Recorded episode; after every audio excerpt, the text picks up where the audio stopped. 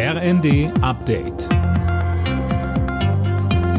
Stündlich neu. Auf den Punkt informiert. Ich bin Cornelius Dreger. Gute Nachrichten für Bahnkunden. Die GDL beendet ihren Megastreik vorzeitig, nämlich in der Nacht von Sonntag auf Montag. Anne Brauer. Ja, das heißt, am Montag fahren die Züge wieder. Einen Tag früher als geplant, auch wenn es dann an der einen oder anderen Stelle wohl noch Verspätungen oder Ausfälle geben wird. Beide Seiten haben sich darauf geeinigt, dass nun erstmal wieder gesprochen statt gestreikt wird.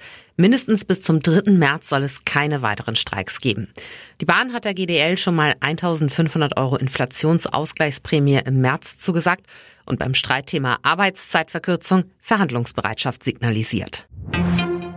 Deutschlandweit haben erneut Zehntausende Menschen ein Zeichen gegen Rechtsextremismus gesetzt.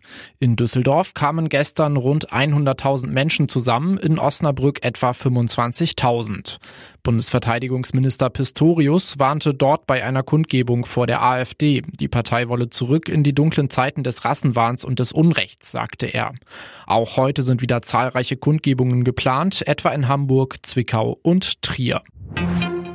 Schwere Vorwürfe gegen das UN-Hilfswerk für palästinensische Flüchtlinge. Zwölf Mitarbeiter stehen im Verdacht, beim Terrorangriff der Hamas auf Israel am 7. Oktober beteiligt gewesen zu sein. Deutschland und weitere Staaten, darunter die USA und Großbritannien, haben deshalb ihre Zahlungen an das Hilfswerk vorerst ausgesetzt. Die Ergebnisse der Bundesliga. Stuttgart-Leipzig 5 zu 2, Leverkusen-Mönchengladbach 0 zu 0, Wolfsburg-Köln 1 zu 1, Hoffenheim-Heidenheim 1 zu 1, Bremen-Freiburg 3 zu 1 und Augsburg-Bayern München 2 zu 3. Alle Nachrichten auf rnd.de